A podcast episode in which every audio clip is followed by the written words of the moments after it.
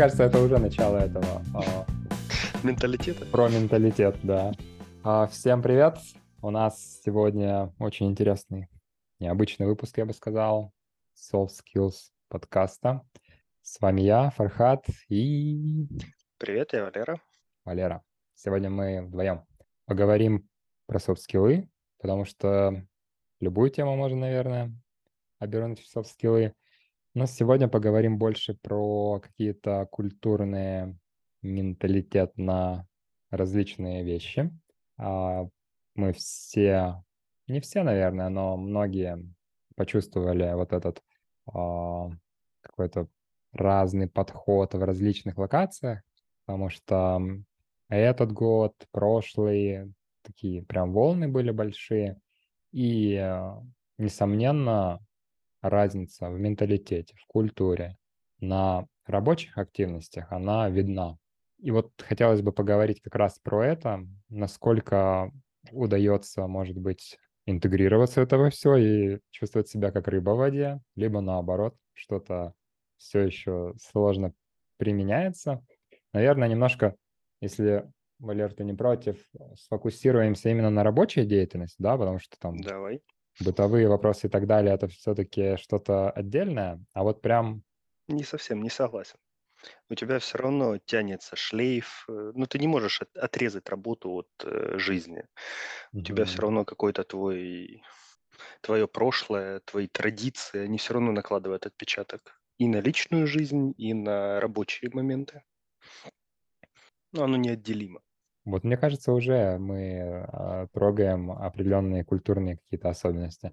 То есть а, и кажется, что есть все-таки такие ну, культуры, страны, локации, где вот этот шлейф, да, он такой, ну, скажем так, строгий. То есть вот ты как бы не как ящерица. Ты все, ты целая, и ты как бы несешь этот хвост с собой. Ну да, А, никуда не денешься от него. да. Но кажется мне, что есть страны, где люди как ящерицы. Они этот хвост откидывают вечером.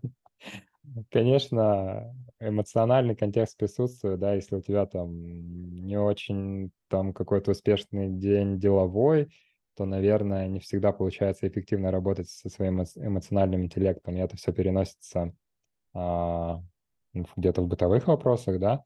Но тем не менее, давай обсудим, да, вот интересно тоже, если говорить о твоей локации, есть ли Ну, какое-то вот прям, не знаю, какие-то такие яркие моменты, которые ты прям сразу такой, о, ну вот этого не было раньше у меня, а тут это повсеместно, это типа нормально.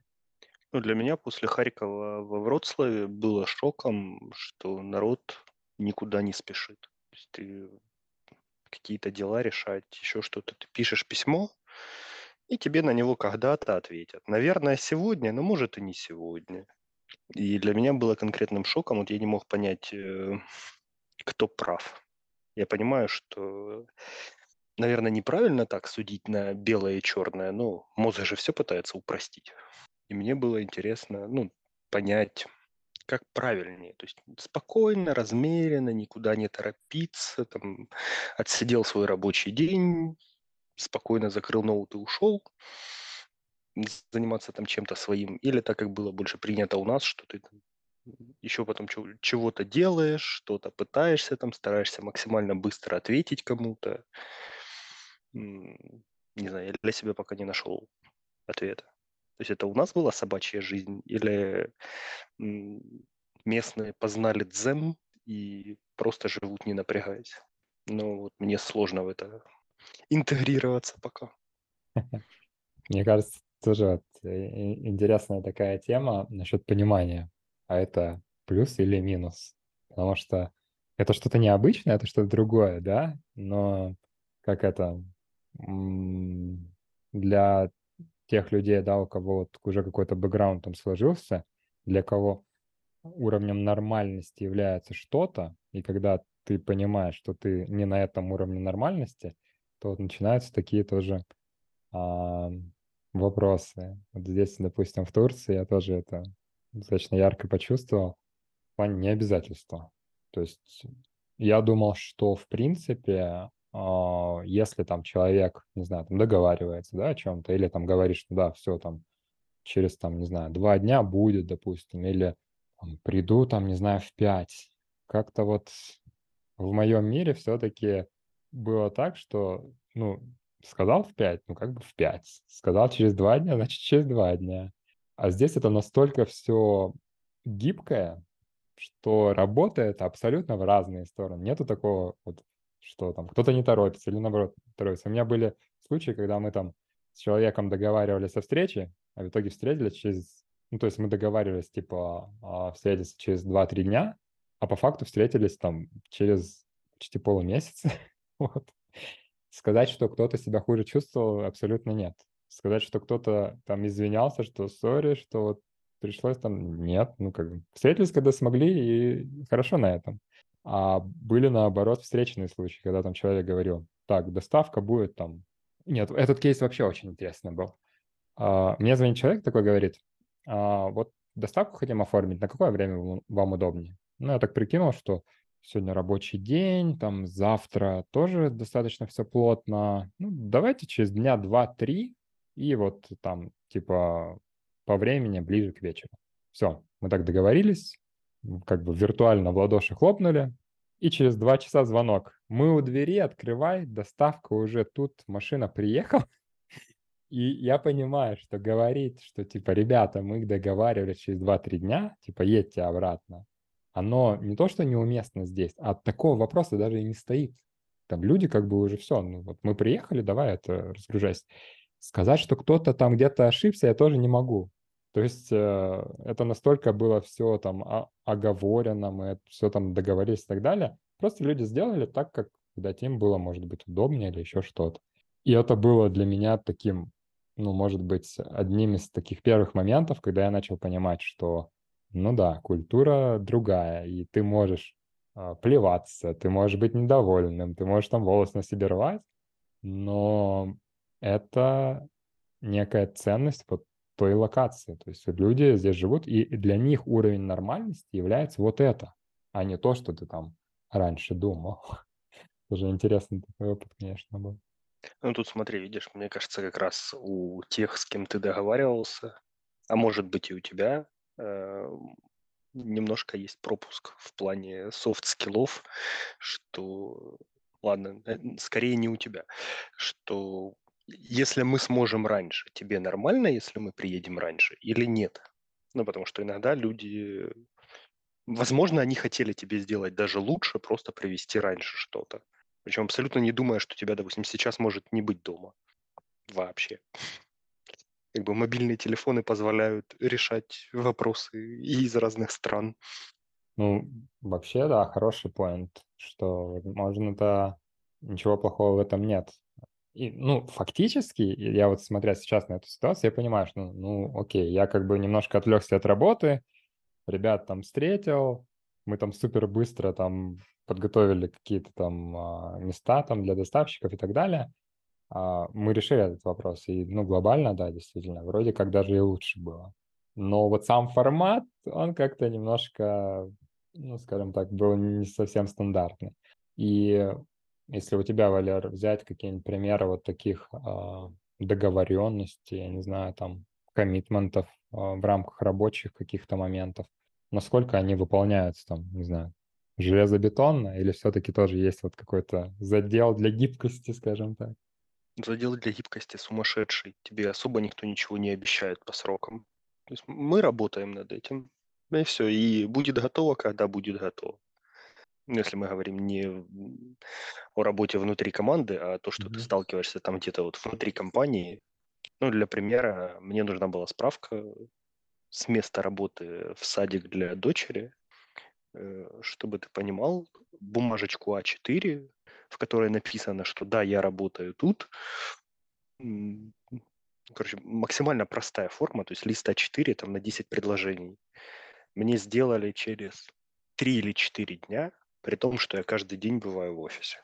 И сделали после того, как я эскалировал на следующий уровень с вопросом, вы прикалываетесь три дня делать мне справку? Только после этого мне, ну, написал я не в такой форме, мягче, но суть была такая. То есть, ну, Но тебе никто ничего не обещает. Ты создаешь э, request, допустим, на какую-то справку, и он будет готов, когда будет готов. То есть не знаю, как в твоей локации, у меня так. А, да, это тоже тема такая очень живая по поводу, по поводу документов и их там сроков готовности.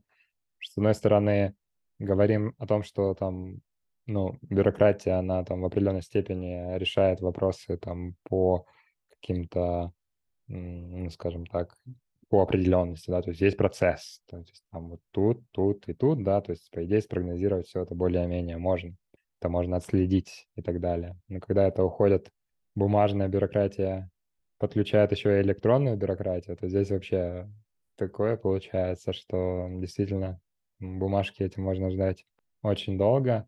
И на самом деле, ну, я не могу тоже сказать, что это какой-то там плюс или минус, но есть определенный какой-то вот такой переходный период, который я сейчас наблюдаю, в частности в Турции, когда есть достаточно много сервисов электронных, ты можешь некоторые вопросы электронно решить, а, там электронная документация, там подписи и так далее, они работают, но есть большой такой шлейф тоже а, бумажных вещей, которые на бумаге. Вот, э, скажем так, какой-то вот этот микс, он дает вот еще растяжение по срокам, и у меня там папка с документами, она какая-то вообще безумная, потому что надо все печатать, надо все там а, утверждать, подтверждать э, и так далее. И вот э, сроки готовности тоже, они вот как ты говоришь, да, то есть если тебе надо супер срочно, то пока ты там душой не там не стоишь, постоянно не чекаешь, наверное, ты оперативно это не получишь. А если ты молчишь, как бы такое впечатление, что как бы, ну, наверное, тебе и не надо. Вот. Поэтому приоритет там будет не самый высокий. Что-то такое. Схожее, наверное, с Польшей здесь есть, конечно. Ну, тут видишь, тут в целом это ты приезжаешь, и если ты начинаешь здесь жить, ты это прям вот чувствуешь каждый день. Вот у меня возле дома дорога, две полосы в одну сторону, две полосы в другую, или три. Короче, или две, или три в одну, две или три в другую. Э, по центру трамвайные пути. Вот если ты хочешь перейти с одного края дороги на другой, у меня это занимает три минуты. Вдумайся, перейти дорогу у тебя занимает три минуты у тебя три светофора. Дорога, трамвайные пути – это следующий светофор, и следующая дорога – это следующий светофор. И они не синхронизированы. То есть у тебя они в рандомном порядке могут загораться так, как я даже не знаю что. Ну, тут есть преимущество трамвая перед всеми. То есть тоже такая особенность, что светофоры сделаны для машин. Они отслеживают появление трамвая, и как только подъезжает трамвай или автобус, они его пропускают в первую очередь. И вот плюс еще какие-то там законы, которые я для себя пока не выяснил. Но вот три минуты перейти дорогу просто. Ну, кажется, я начинаю понимать, а, почему в Турции люди все обычно перебегают дорогу просто, и все вне зависимости от того, какой там цвет светофора там и так далее. То есть здесь вообще такой культуры особо нет. То есть что люди там, ну, скажем так, стоят, а, наверное, на каких-то магистралях, да, там больших, может быть, где-то там в Стамбуле там и так далее. Конечно, там ты просто физически не сможешь пройти без светофора, да, потому что поток бесконечный mm-hmm. на скорости и так далее. Но если говорить в среднем, а, для меня это тоже было определенным, а, может быть, открытием или чем-то таким, что было для меня, да, то есть не в целом, а именно для меня не на уровне нормальности, то, что люди перебегают дорогу, где попало, когда хотят, и абсолютно игнорируют светофор. И почему-то светофоры так интересно тоже работают. То есть люди стоят, когда горит зеленый, я вот несколько раз это замечал, на пешеходнике, то есть пешеходный горит зеленым, люди стоят, короче.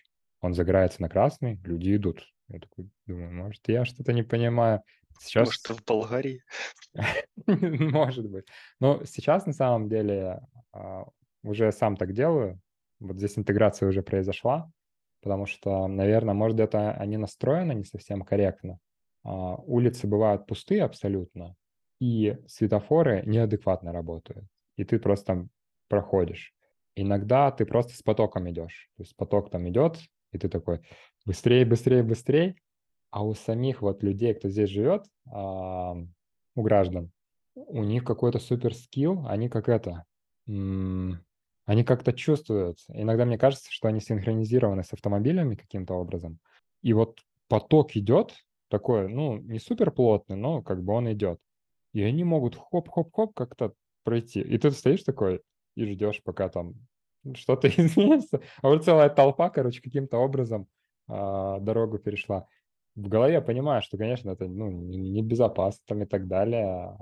Не то, что небезопасно, это опасно, но настолько это все повсеместно здесь делают, и там тоже, наверное, какая-то в определенной степени культурная особенность, в которую там, ну, приходится интегрироваться, и э, тут, знаешь, такой некий контр, контр-особенность, да, то есть э, здесь стафоры есть, и с другой стороны, я бы, может, и рад подождать эти три минуты, но тут никто их не ждет, то есть вот там 10 секунд, и ты уже там прошел.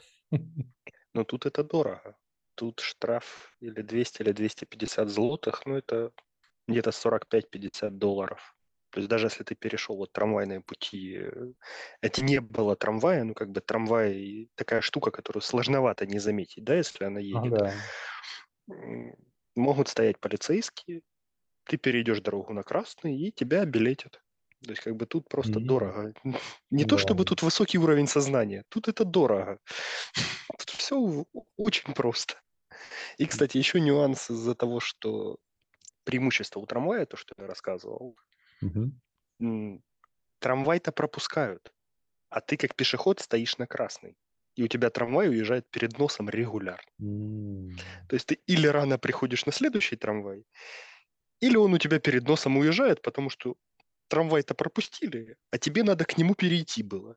А тебе красный горел, пока его пропускали. И пока тебе загорелся зеленый трамвай, уехал. Поэтому ну, да. интересные особенности такие. Да, да, да. А вот э, если да. тоже так больше, да, вернуться в сторону какой-то бизнес-коммуникации, да, деловой, насколько вот э, форма именно общения, может быть, по там, чатам или в e-mail, она как-то отличалась у тебя, допустим, вот ну, на родине, да, и сейчас? Или там отличия особо нет?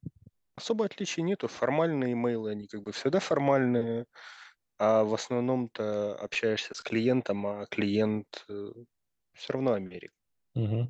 Поэтому как бы особо ничего не меняется. То, то, то, с чем реально сталкиваешься, ну вот именно в плане работы, что процессы внутри именно нашего офиса, Да, да. вот с этим, да, с этим сталкиваешься. Ну тут я же уже рассказал. А именно по рабочим проектным каким-то моментам особой разницы нет. Так, ну и такой ключевой вопрос. А во сколько люди из офиса-то уходят?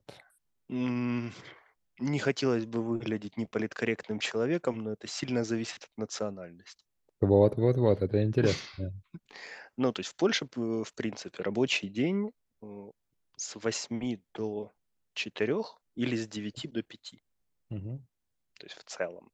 И причем я часто сижу у окна, и у тебя в часа в 4 уже прям пробки, потому что, кстати, вот еще одна особенность. Э, нету такого, как э, у нас э, в бывшем Союзе, что в садике там кто-то сидит с ребенком. То есть тут ага. 4 часа ты должен забрать ребенка. Садик просто закроется. То есть, не знаю, никто из знакомых не доводил, конечно, до того, чтобы, ну, прям закрыли но воспитатель не будет там сидеть лишние полчаса или сколько-то времени, пока ты придешь и заберешь ребенка, если у тебя что-то не получается. То есть я не знаю, как это будет решаться в конкретном случае. Не думаю, что ребенка прям выставят на улицу, но и просто так с ним сидеть никто не будет. То есть ты прям жестко должен забрать ребенка до определенного времени. Там у тебя есть полчаса, и ты его должен забрать. И ну, то есть вот в принципе местные уходят, они стараются работать до четырех или даже чуть раньше. И еще особенность, ну, по крайней мере у нас, э, обеденный перерыв 15 минут, но он не высчитывается из рабочего времени. М, То есть у тебя получается не так, как э, у нас было, что по факту типа 9 часов, 8 часов рабочего времени плюс час обеденного перерыва. Тут у тебя получается ровно 8 часов, но на обед 15 минут. Это Мгм. вот правило именно польского офиса нашего. Каждые пять минут в час ты должен встать, размяться, походить, Да-да-да. Н но эти 5 минут не суммируются в течение дня. Ты не можешь Экономить, да? если да, если ты пропустил там эти свои 5 минут, то, ну, всё, как бы пропустил. Не получится потом в конце дня пойти еще 40 минут посидеть, отдохнуть. Ну, было бы неплохо так за год накопил там на отпуск. Ну, кстати, отпуск, э, как у вас считается? В календарных днях или в рабочих? Что момент, наверное, надо уточнять. Я, честно говоря, для меня Ну, всегда эта тема очень странная, потому что это очень там хитрые расчеты какие-то и по деньгам, и по датам, если там праздники типа выпадают. Честно говоря, наверное, момент на то, что надо изучить. А у вас как оно? праздники не вычитаются, о, точнее, наоборот, вычитаются. То есть если там берешь 2 недели отпуска и там выпадает какой-то в какой-то день еще государственный праздник, то грубо так, давай сначала зайдем. У тебя считаются рабочие дни, не календарные. И, допустим, ты взял 2 недели, у тебя получается 10 рабочих дней отпуска с баланса списывается. Если на них выпадает какой-то государственный праздник, один, допустим, то это будет 9 дней. То есть тебе, ну, в этом плане хорошо. Что еще из такого? Вот интересная особенность, кстати, 11 числа будет какой-то местный праздник. То ли День Конституции. Я, я, честно говоря, к своему стыду даже не помню, какой праздник будет. Надо посмотреть. Короче, в следующую субботу он будет. Э, И интересная особенность законодательства. Из-за того, что государственный праздник выпадает на субботу, по закону ты можешь взять выходной в любой другой день рабочий. Как интересно. Ну вот, да. Нам внутри компании выдали распоряжение, что в ноябре не берите, но до конца декабря возьмите. И мы реально по закону, там будет специальная какая-то форма, надо, кстати, почитать, Ага. как она правильно, как это правильно оформить, и мы один выходной день возьмем просто за счет того, что это был государственный праздник. Просто он выпал на субботу. Если бы он выпал не на субботу, ну, был бы так выходной. Ну, в общем, интересно. Ну да. Ну, то есть, получается, действительно, вот, возвращаясь, да, к тому, с чего начали, вот этот шлейф каких-то там бытовых, каких-то личных изменений, он все равно, конечно, аффектит там и а, культурные а, моменты, плюс по юридической части что-то нужно, да, а, получается. Ну, это ж Смотреть. традиции, да, ты их все равно тянешь, как ни крути. А, а как по языку, скажи, насколько там интеграция тоже происходит? У меня особо не происходит. Английский как бы и нормально? Э, Английский, русский, да, мне А, нормально. То есть Э, а, в, ну, скажем так, ну, грубо говоря, там, приезжаешь ты забрать там ребенка с сада и что? Занимается этим жена. А, ты решил этот вопрос? Да, я, я делегировал это. Тут мои софт-скиллы проявились в полный рост. Ну, Учимся делегировать. это ли не soft skill, да? Да. Поэтому, ну, я все равно в основном провожу время в офисе. Офис, я не знаю, процентов 80-90, наверное, все равно русскоговорящий. М, С местными, да, общаемся на английском. Ну, и все. Понятно. Ну, э, И тут в офисе в целом такое отношение. То есть тут, конечно, народ польский учит, но не ага, то чтобы сильно. потребности особо, да? Да. То есть как бы все равно, ну, вообще это неправильно. То есть я понимаю, что, ну, если ты хочешь оставаться здесь жить, то надо учить местный язык. Ну, как ни крути. Потому что все равно там какие-то врачи, еще что-то. А, вот, кстати, эм, особенность местная. Они категорически не любят, когда ты с ними разговариваешь не на польском языке. Вот прям категорически. При том, что, опять-таки, как ни крути, Польша, ну, она не была частью Советского Союза, но, скажем так, входила в сочувствующие страны, да? То есть, по-моему, они даже в школе учили, то есть поколение, вот, рожденное там где-то до 90 90-91 года, они-то все равно учили русский в школе, как мы когда-то английский. И большая часть его, в принципе, понимает. но если ты с ними разговариваешь не по-польски, их аж типает. То есть даже если человек тебя понимает, абсолютно спокойно сказать, типа, не разумим, типа, не понимаю и все. И будет Мгм. смотреть на тебя, как баран на новые ворота. Вот это раздражает. То есть Ну, молодежь, она больше, да, она более открытая, она учит английский, пытается как-то взаимодействовать, что-то делать, а вот э, 30 плюс, там прям... И, и чем, чем больше плюс к 30, тем прям хуже и хуже. Ну, хотя, ну, опять-таки, ну, все, все люди, то есть, ну, общая такая тенденция, как бы, она есть. Мгм. То есть, не знаю, как у вас в Турции, но вот здесь это прям чувствуется. Не, на самом деле тоже зависит от... э, Хотел задать вопрос, может, попозже ответишь. Здесь очень сильно зависит от локации, да, то есть там такие более туристические локации, очень, скажем так, мультиязычные, да, то есть там в той же Анталии, в Стамбуле, я думаю, может, в меньшей степени, но все равно.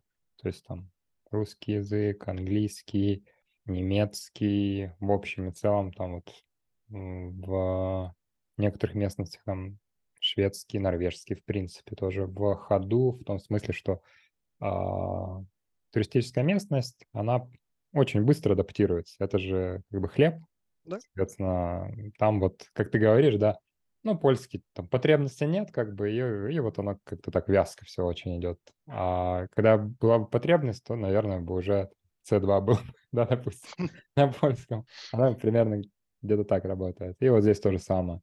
При этом вот мы были, допустим, в нетуристических местах, чисто там турецких города, там даже Бурса, не такие маленькие. А, но могу сказать, что ты там и английский язык-то не услышишь практически. То есть все на турецком, и люди даже, ну, если там в туристических местах э, люди хотя бы пытаются, стараются что-то вспомнить там, типа, там на английском или еще что-то как-то помочь, то в таких уже, там, Восточной Турции особенно, наверное, если брать, то там даже никто пытаться не будет, потому что, ну, не знают. Рады бы и помочь, но просто нету вот этого а, знания языка. И в определенной степени мне, допустим, это импонирует. То есть язык это в том числе же какая-то такая а, часть культуры местности, и э, там, слыша язык, эту речь там и так далее, ты проникаешься просто вот этим всем. Допустим, там, в туристических местах этого нету, чего вот мне не хватает, допустим. А вот где-то уже в таких а, именно самобытных, именно своих уже городах и там местностях, ты вот смотришь на то, что тебя окружает, ты слышишь это, что тебя окружает, ты ешь это, что тебя окружает, да, и ты так прям весь проникаешься этим. На самом деле вот уже какую-то такую м, чувствуешь идентификацию именно культуры, что о, а ведь все разное. И уже вот эти, то, что там э, люди перебегают или еще что-то, ты уже ярче понимаешь, что, ну, это другое. Это люди вот, э, как сказать, они в совершенно другом окружении. Вот у вас по местностям как-то отличаются вот это шлейф культурно, скажем так, а, различий? Или все там одинаково? Сложно сказать. э, Я не то, что много здесь путешествовал, поэтому не могу так сказать подробно. Но здесь, наверное, отличается даже... ну, Вроцлав, в принципе, это довольно туристический город. И он как бы польским стал не то чтобы давно. Это, в принципе, немецкий город. Сначала там, блин, чьим он только не был. То есть, ну, короче, польский он со времен Второй мировой. А до этого немецкий, потом до, до немецкого, по-моему, он то ли чешский был, надо поковырять историю. Ладно, не будем закапываться. Поэтому, кстати, до сих пор на немецких автобусах туристических пишется направление не Вроцлав, а Бреслау. То есть немцы не воспринимают Вроцлав как Вроцлав. Наследие, да, такое? Да, вот серьезно, приезжает автобус с немецкими туристами, немецкие номера на автобусе, и написано Бреслау. Тут есть такой прикол. И сильно отличается от района к району. В центре заходишь там в кафешку, с тобой будут разговаривать чуть ли не на пяти языках. На окраинах, ну, соответственно. Есть, чем глубже в лес, тем толще партизаны. Как-то так.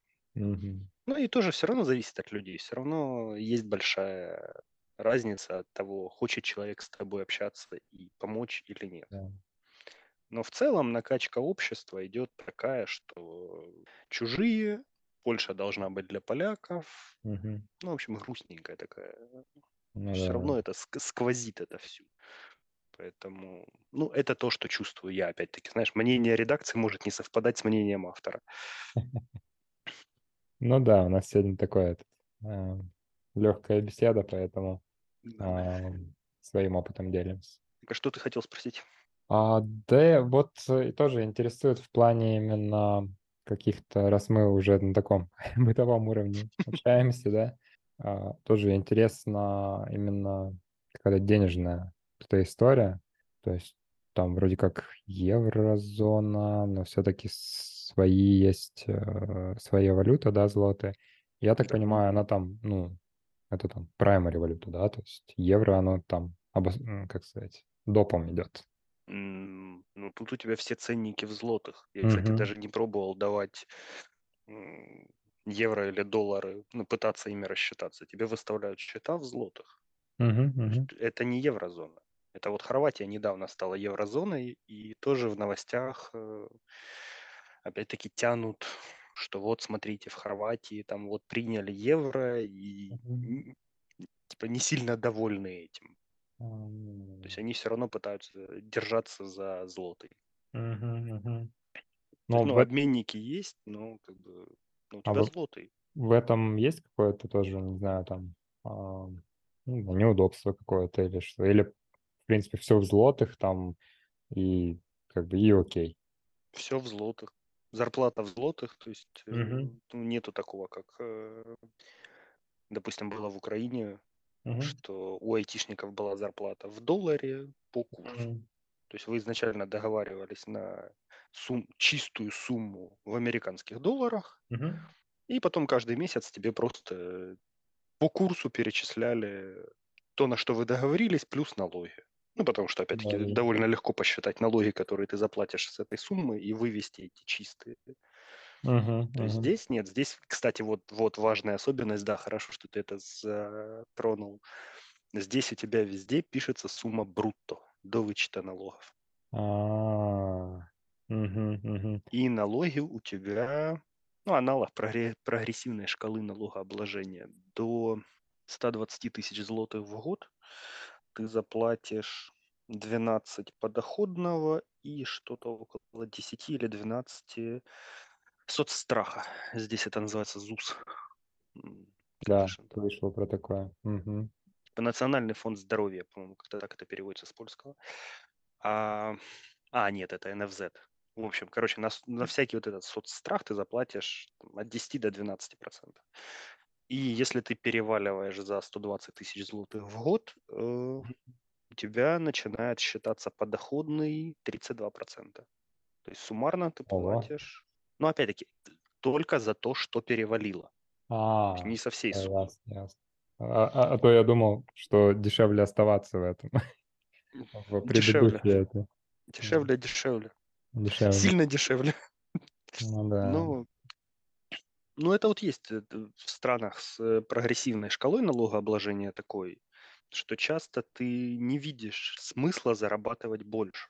Кстати, вот, наверное, вот это тоже тянет, э, опять же, видишь, бытовое тянет рабочее, рабочее тянет бытовое, что ты понимаешь, что, допустим, тебе там поднимут зарплату на 3000 злотых, да, Да. ты их перевалишь э, за В вот эти лимиты, Мгм.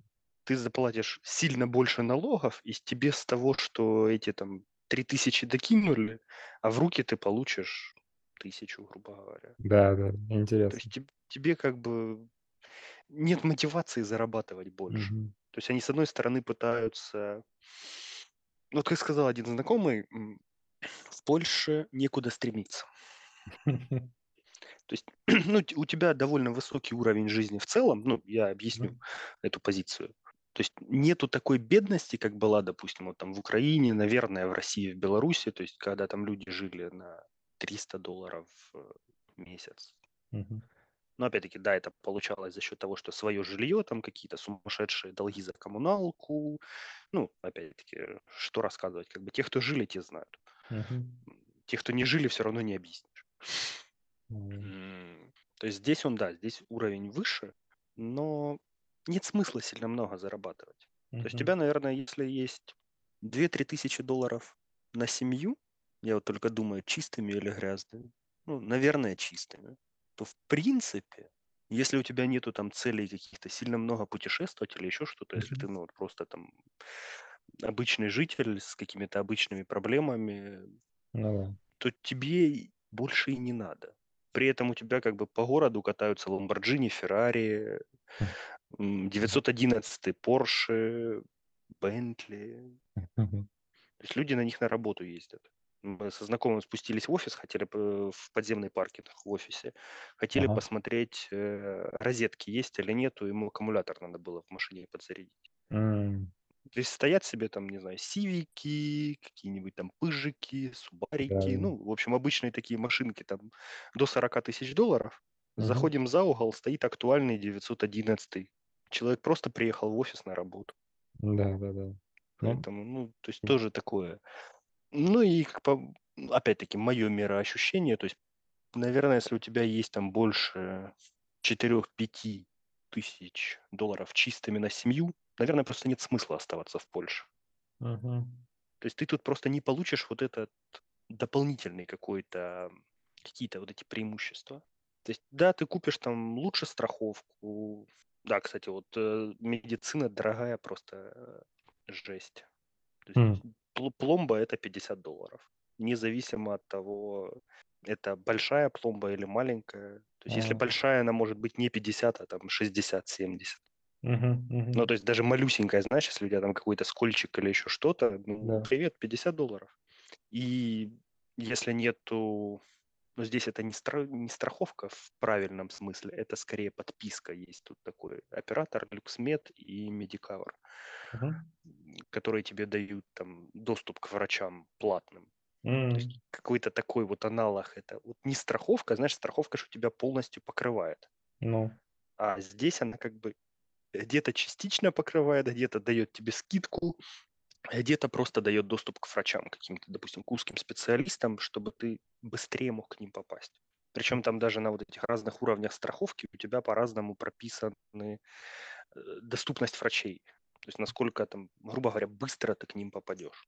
да, интересно. И вот у тебя получается, что как бы, ну, ты смотришь, и реально, если у тебя там 4-5 уже тысяч долларов на семью в месяц, Мгм, ну вот я для себя, допустим, не вижу смысла оставаться в Польше. Просто. мгм. Потому что ну, выше некуда. И ассимилироваться, ну вот я тоже плохо вижу этот путь для себя.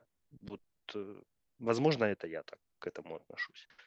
Да не, мы здесь как бы про личный опыт, поэтому я думаю, здесь наш, наши слушатели адекватно воспримут, что, как ты сказал, да, Мнение могут редакции может не совпадать с мнением автора. Да, да.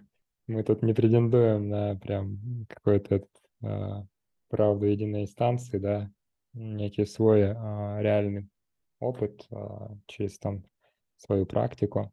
Я недавно просто слышал такое мнение интересное, оно мне тоже понравилось, что налог, это, налог а, в принципе можно воспринимать как некую подписку на страну. То есть вот у нас же есть подписки там, не знаю, на Netflix там или еще на что-то, да, мы получаем какой-то сервис. То же самое и в странах. Типа есть страны с достаточно высоким налогом, есть страны с достаточно низким налогом. Там, не знаю, острова, допустим, да, там, или там, где у нас а, достаточно низкие налоги еще. Ну, в общем, есть там ряд стран, да, а, в которых, в принципе, уровень жизни не такой высокий, там, наверное, образование не такое хорошее, может быть, в, по уровню безопасности не так, а, не такой высокий, да, там по вечерам свободно не погуляешь, допустим, и так далее. Но при этом ты экономишь. У тебя подписка там стоит там, не там прогрессивно, да, фиксирован там, не знаю, сколько-то процентов.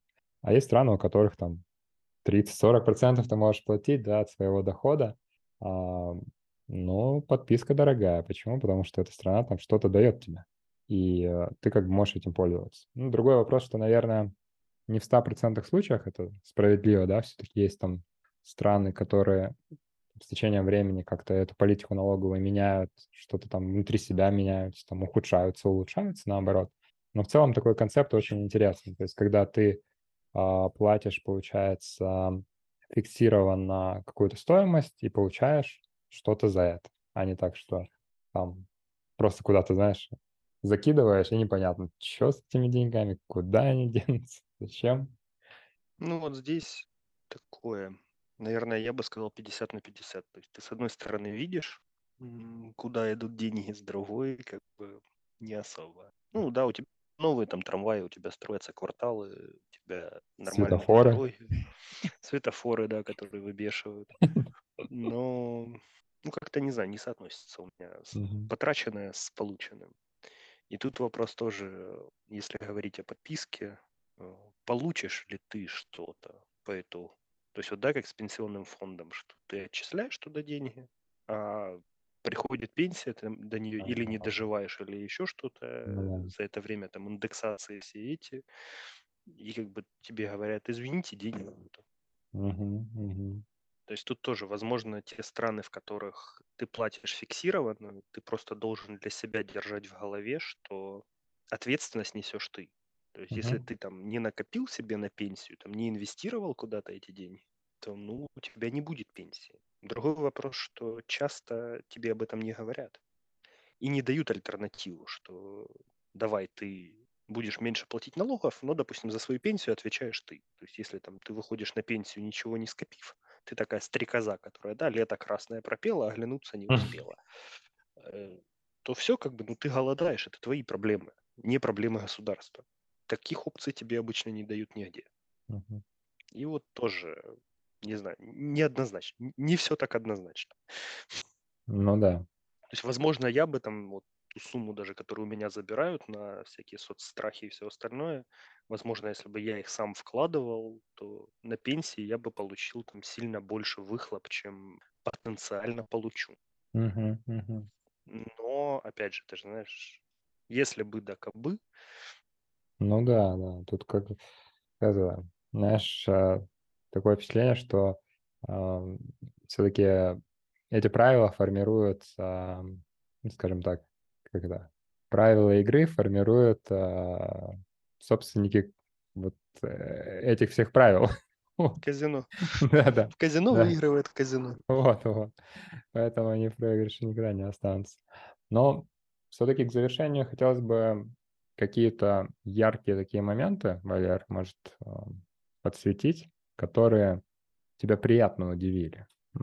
Ты, допустим, не ожидал, у тебя такого опыта вообще не было, а тут это как бы и ничего такого особенного, для людей это обычно, ты такой, о, круто. Наверное, самый яркий вот это расслабленность общая. То есть я потихоньку начинаю понимать, почему они такие расслабленные. И опять-таки далеко не факт, что это хорошо на самом деле. Но общая атмосфера, да, скорее. То есть у тебя довольно чисто, относительно спокойно. То есть если ты не ходишь там в какие-то совсем отмороженные районы, ну, гетто есть везде. Оно в- разной форме, но везде есть. Поэтому, Да, короче, но на любителя. ты Но надо думать и понимать, что, скорее всего, там ты своим тут не станешь. И не факт, что твои дети станут, в зависимости от того, в каком они сейчас возрасте. Не знаю, как в Турции у тебя, но вот, э, у меня есть устойчивое ощущение, что своим я тут не стану. Мне Я точно. кажется, вот это тоже, конечно, тема такого, может, даже отдельной записи, но а, это вот то, что ты сейчас сказал, это абсолютно адекватная точка зрения. И мы должны понимать, что там, вот, а, как сказать, приехав куда-то там, а, ну, в гости, да, можно так сказать, ты там, ну, собственником или там хозяином этого ты не станешь. Должно пройти время. Может быть, это даже не твое поколение. Может быть, даже не через два поколения. Это точно не А, твое поколение. Это да, то, о чем мы вначале разговаривали, что ты уже за собой тянешь свой шлейф. Ты да. уже вырос, ты уже какая-то сформированная личность. Если ты не приехал в другую страну там в возрасте 3-5 лет, Мгм. то все забудь. Как бы Да, ты ни пытался, ты не будешь своим. Ты можешь мимикрировать, максимально пытаться, но до конца своим ты не будешь. супер. Именно вот из-за этого шлейфа. Вот э, мне кажется, порой вот этого понимания иногда не хватает. А, ну вот ребятам, да, кто, допустим, там пришел и там, сразу, ну, э, это сразу надо просто себе уяснить, что а, все-таки а, есть а, вот этот шлейф, да, что-то у нас слово шлейф вообще, это слово подкаст, он никуда не денется. И там, если ты даже там на долгосрочную приехал и, и выбрал там место, то это очень тяжело. То есть то, что ты копил годами, то, что в тебя там годами вливали, что-то может быть хорошее, что-то может быть нет, но это твое, а очень быстро вымыть, но не получится. И действительно, вот а, там, очень многое закладывается именно в детстве. Мы про это говорили, кстати, и на других темах, да, то, что какие-то вещи мы закладываем, которые отражаются в нас и во взрослом состоянии, то это как раз-таки ярко проявляется. Но если говорить про Турцию, то здесь я, наверное, достаточно ярко так прочувствовал. И это, знаешь, такой момент был, когда он был очень странный, непонятный и неприятный. А сейчас я просто понял, что это как бы норм, можно расслабиться. Что люди здесь достаточно дружелюбные. Дружи... Чего, не могу говорить это слово?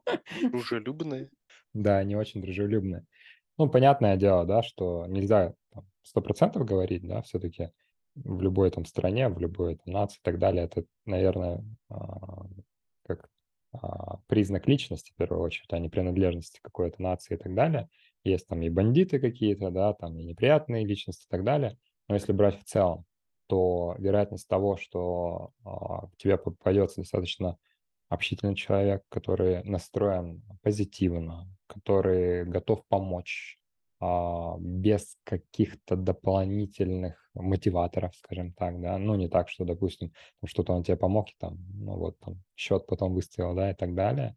И то, что в течение этих общений возникают какие-то долгосрочные уже коммуникации, там у самого не раз были такие примеры, когда там, буквально вот какие-то случайные встречи, там, ты с этими людьми потом там, не знаю, их в гости позвал, потом к ним пришел, уже вы как-то так плотнее общаетесь, и это происходит абсолютно случайно, а если мы берем все-таки такую взрослую, да, жизнь, то надо понимать, что у нас вот настолько много, да, всяких критериев, когда ты думаешь, да, лучше, короче, сам все, да, чем сейчас с кем-то общаться там и так далее.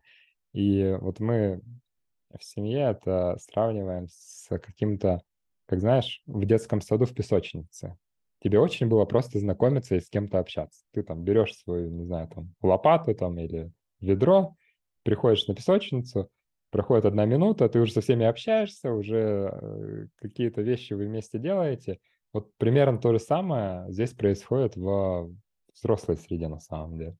То есть э, вот этот момент, он настолько поначалу меня выбивал, потому что мне всегда казалось, что так, что тебе нужно, ты какие-то у тебя там недобрые цели, наверное, и зачем ты у меня спрашиваешь это? То есть для меня было это неприятно, потому что, ну, не принято было в той среде, где я живу, допустим, да, вот в России у нас такого в больших городах особенно, да, когда ты там живешь в огромном доме, в котором там тысячи квартир, да, и даже там с соседями в лифте там максимум привет, пока, а тут ты просто случайными людьми, там после магазина как-то что-то завязалось общение, ты уже там на такие более, скажем так, детальные какие-то разговоры выходишь, но поначалу это выбивало. Сейчас, спустя вот время, я понимаю, что это не специфика конкретного человека, который там шпионит за мной, да, и что-то от меня хочет, а это просто культурная особенность, которая тоже ярко проявляется. И на самом деле сейчас, а, может быть, а, я тоже уже принял это, и иногда сам действую вот по этому принципу. То есть я могу там завязать сам разговор, хотя раньше бы я бы этого не делал, потому что личные границы же, да, то есть мы должны как бы это все соблюдать. Ну, Ты начал заниматься нетворкингом? А, я скажу так, что, наверное, в каких-то таких а, неформальных вещах раньше для меня все-таки вот эти личные границы, они очень большими были. Я там их не пробивал. А сейчас вот здесь я понимаю, что мои личные границы уже пробиты давно всеми обществом.